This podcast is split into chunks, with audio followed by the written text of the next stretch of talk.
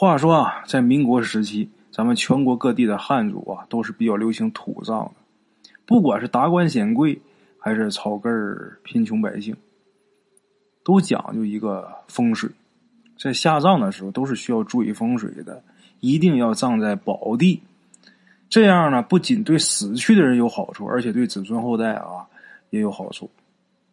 因为这个土葬的盛行啊，所以这个棺材啊是不可缺少的东西。咱们今天故事当中要提到的这个孙家，他就是靠着棺材发家致富的。这个孙家在哪儿呢？在双溪镇，在双溪镇最小最旧的一条街。这条街老百姓就管它叫旧街。平时谁都不愿意往旧街这儿靠，但是谁家里边要是死个人、倒个霉的，就必须得到旧街去。尤其得找街尾的孙家，旧街的店铺啊，做的都是死人的生意。哎，所以说平时没事谁也不往这儿来。因为是做死人生意的，所以开门的时间是很短的。早上日上三竿了开门，晚上了太阳落山之前一定要关门休息。他这个东西啊。不像开油盐店的，油盐店的早上早早就得开，人家做早饭之前，你这个店就得开门。万一做早饭的时候没盐了，好来你这儿买呀。晚上关门也是关的很晚。哎，甭管做什么生意啊，营业时间长，它都会带来更大的利润。唯独做死人买卖的不用，每天就开那一阵儿，日上三竿了，开了门了。晚上早早的，太阳下山之前，那门就关了，就休息了。祖祖辈辈都这么传下来的。话说传到了孙杨这一代啊，就已经不是那么重视传统。乱世里边生活不好过，这生意啊自然也就不好做。不过呢，总是要吃饭啊。孙杨他就想把旧街这棺材铺名号打起来。这样，我这个活路啊才能更大，我赚的钱才能更多。特别是这个时代啊，土匪、官匪、军匪出没，死于非命的人呐不计其数。穷人家买不起棺材，但是稍微有点资本的人家，他就希望能有一副棺材。哎。棺材铺的生意啊，按理说应该很好做，但是你得把名声打出去。用咱们现在话来说，广告你得打出去。每天孙杨啊就琢磨这点事儿。话说有这么一天呐，就跟往常一样，孙杨吃完了早餐，慢慢悠悠的开门，一直到等到太阳快下山了，也没一个顾客上门啊。正当他准备关门的时候，这时候啊。门口出现了一双手，这手就扒在这个门口上。孙杨这心呐扑通跳了一下，心里边就反复想去世的老父亲生前跟他说过许多棺材铺的禁忌啊。怎么想，我父亲生前也没交代过这样的。这鬼上门啊！孙杨正打算强行关门的时候，这时候。门上的手啊，露出来的部分又多了一点这时候能看得出来，这是一个女人的手臂，很细啊。紧接着，就有细腻的声音呢，就说：“老板，等等，我我我要买棺材。”这时候孙杨吓得就说：“以为是鬼上门嘛，就说你走你的阴间路，我做我活人的买卖。”孙杨都不敢看。就闭着眼睛这么说，哎，一般而言啊，这个鬼怪啊，他不会难为棺材铺啊、寿衣庄啊，他不难为这些。为什么？你难为这种店铺，等于是毁自己的路啊！这是给死人服务的地方。说完这句话之后啊，这双手的主人这个女的出现了。孙杨一看这个人啊。穿的是很破烂，但是皮肤很白皙，这头发呀很黑，披散着。这女的听孙杨这么说啊，也知道这是把我当鬼了呀，居然噗嗤笑了，就说：“你说什么呢？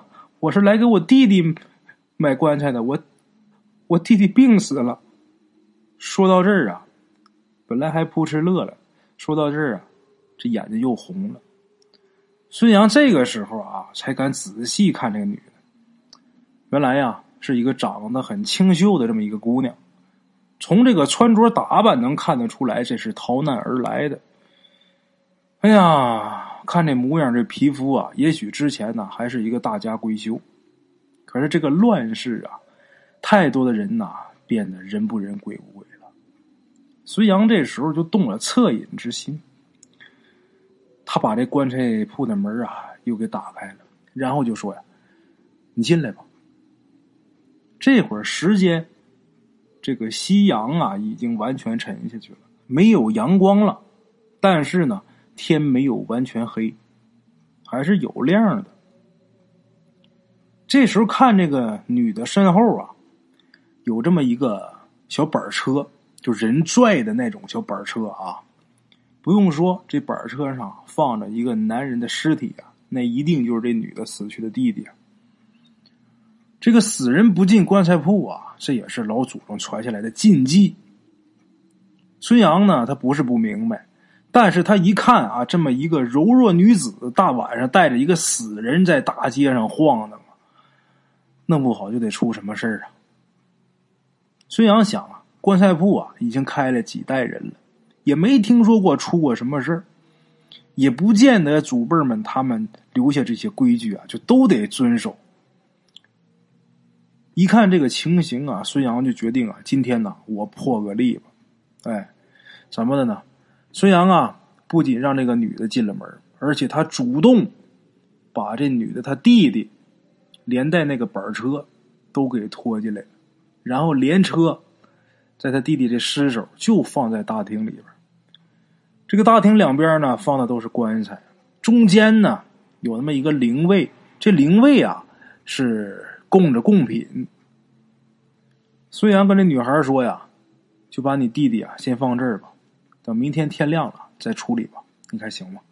哎呦，这女的感动的是鼻涕一把眼泪一把的，对孙杨那是千恩万谢。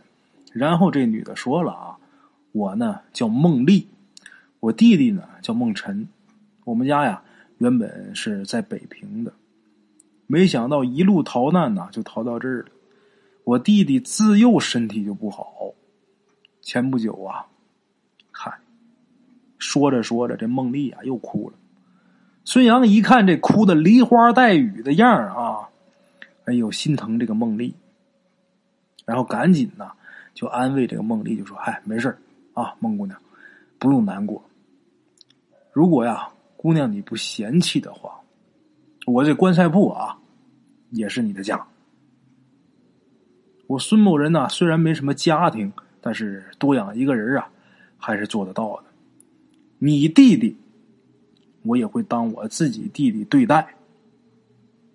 孙杨说了这么一番话，孟丽没想到孙杨能这么热情啊，那就更感动，泪眼朦胧的就说：“谢谢孙公子啊，孟丽以后啊为您做牛做马，为你洗衣做饭。呃，今天晚上的饭还没做吧？我我这就去做。”孙杨这个心里边啊。挺开心，挺满意的。他准备收留这个孟丽啊，他是有私心的。这要是一个男的，他肯定不会这样。正因为这是一个女的，而且长得还挺漂亮，在这个乱世啊，想娶个媳妇儿很困难。况且呀，孙杨他就是一个卖棺材的，没钱，没有地位，而且啊，做这买卖还不吉利。这孟丽呀。虽然说现在啊，照的有点狼狈，但是人很漂亮。这么漂亮一个大姑娘，用一副棺材换个媳妇儿，那太值了。哎，他是有私心的。趁着孟丽在厨房忙活的时候啊，孙杨啊就开始观察他死了的这个弟弟孟晨。哎，听孟丽说呀，孟晨啊已经死了好几天了。他呢一直没有找到人帮忙，可是呢他又不能把弟弟啊丢在路边暴尸荒野，所以一直就用这个板车呀这么拖着。孙杨也觉得有点奇怪啊，哪儿奇怪呢？他说他弟弟死好几天了，可是这孟辰身上一点死人味儿没有。虽然说呼吸没有了，身体也是凉的，可是他这身上怎么就一点气味没有啊？孙杨心想，这会儿可是三伏天啊，按道理说那早就应该臭了呀。正在这琢磨呢。这时候，孟丽啊从厨房里边出来，就说饭已经做好了，然后就问孙杨。孙杨不是在这盯着他弟弟这尸首看吗？就问孙杨怎么了？我弟弟怎么了？孙杨一看他还挺着急的这个样啊，想了想，最后还是什么都没说。孙杨心想，没准啊，他弟弟身上真有什么事儿，但是他姐姐啊，孟丽也不知道。哎，我要是说出来的话呀。也是给这个姐姐啊徒增烦恼，不如我自己解决以后我再说。怎么的呢？孙杨啊看出来这尸首不对劲儿了，哎，他觉得这个尸首有问题，但是自己呢又弄不明白到底是哪儿有问题，那得找明白人能看明白啊。这个明白人，这个高人呐，他棺材铺旁边就有。平时这人呐卖点寿衣糊口。这人经常出去云游，估计这一半天也就回来了。等他回来一问，他就明白了。如果说他短时间不回来，这棺材呀，不如我明天给他下葬了，之后我再问。哎，到时候再说吧，先别跟他姐说，省得他姐听完之后啊，多心再上火。啊，饭好了，吃饭吧。吃饭的时候啊，孙杨就说呀：“明天呢，我就把你弟弟下葬。”哎，他这么说呀，是为了让孟丽安心。哎，吃饭，不得不提啊，这孟丽做饭这手艺啊，非常了得呀。孙杨一边吃一边赞不绝口啊，真好吃。而且喝了两盅酒啊，他还伸手去碰了一下孟丽的手，他发现啊，这孟丽的手也是特别的凉。这时候，孙杨就隐隐觉着不对劲儿，孟丽的手怎么跟他弟弟手一样温度啊？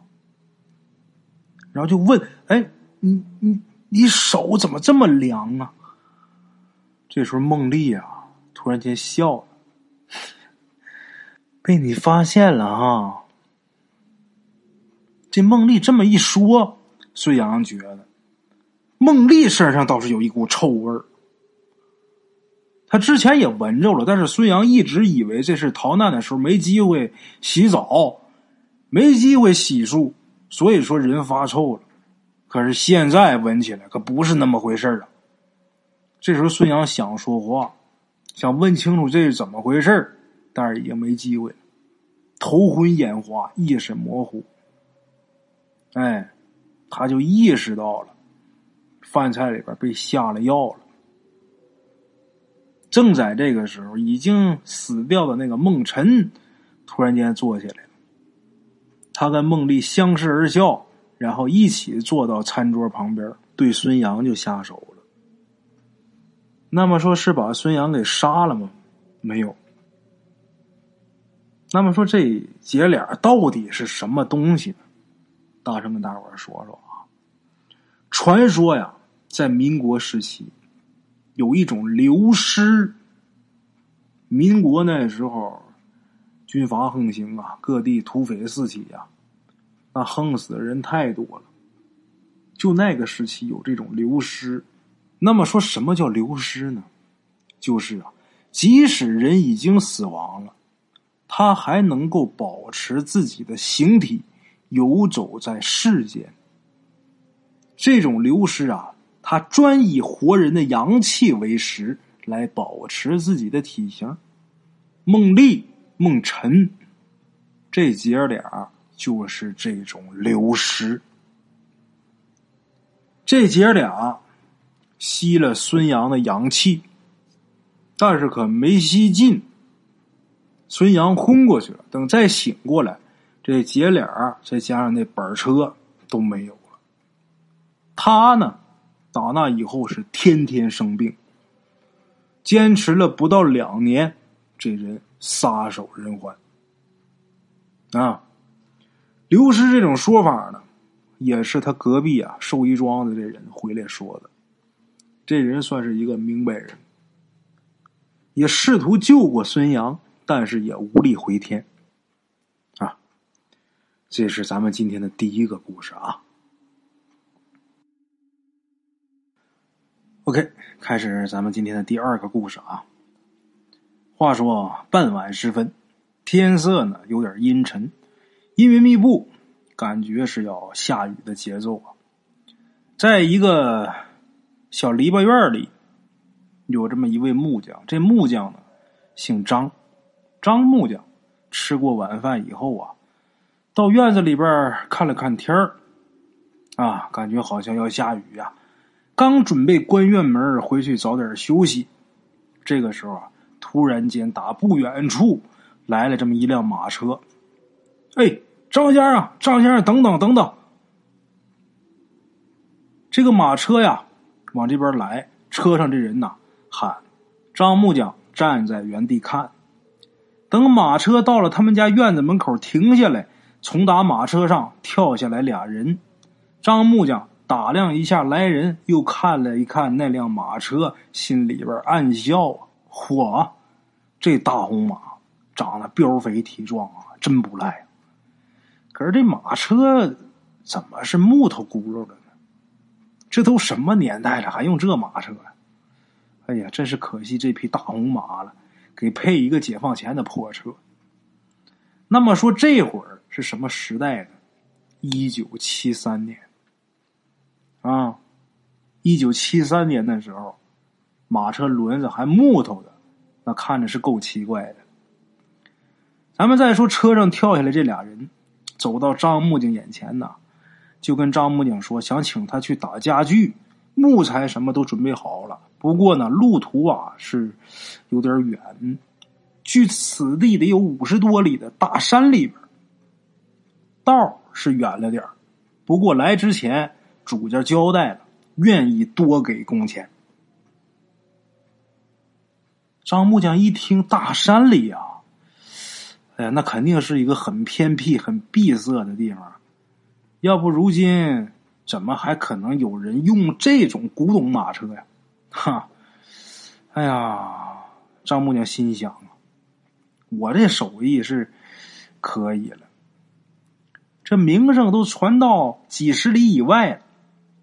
想想自己心里挺高兴啊，行，啊有活那谁不干呢？道远点就远点人家钱给的足蹦啊，走，就这么的收拾好东西，用一个箱子一装，上马车，跟这俩人就走了。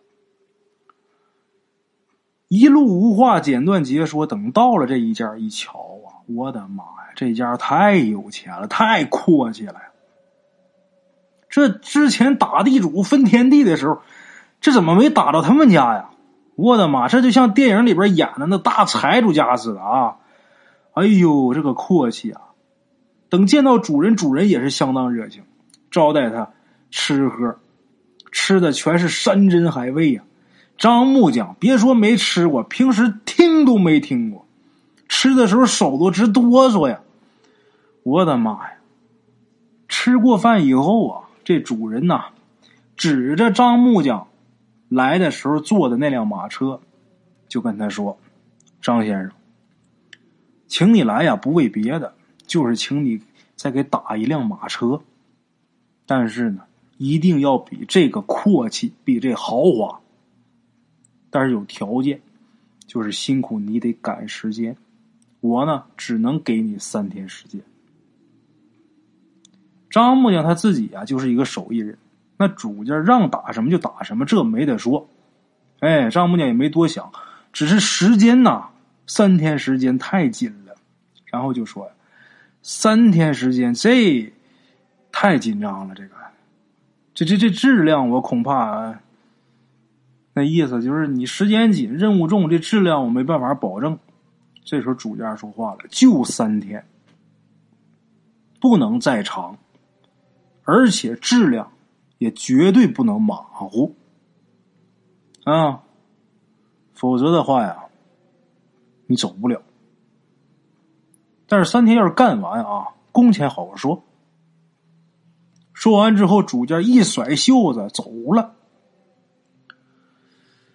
张木的心想啊，也许是主家急用啊，啊，否则走不了是怎么的？这怎么还带威胁恐吓的意思啊？嗨，他也不能怎么着，就是想让我快点干活的意思。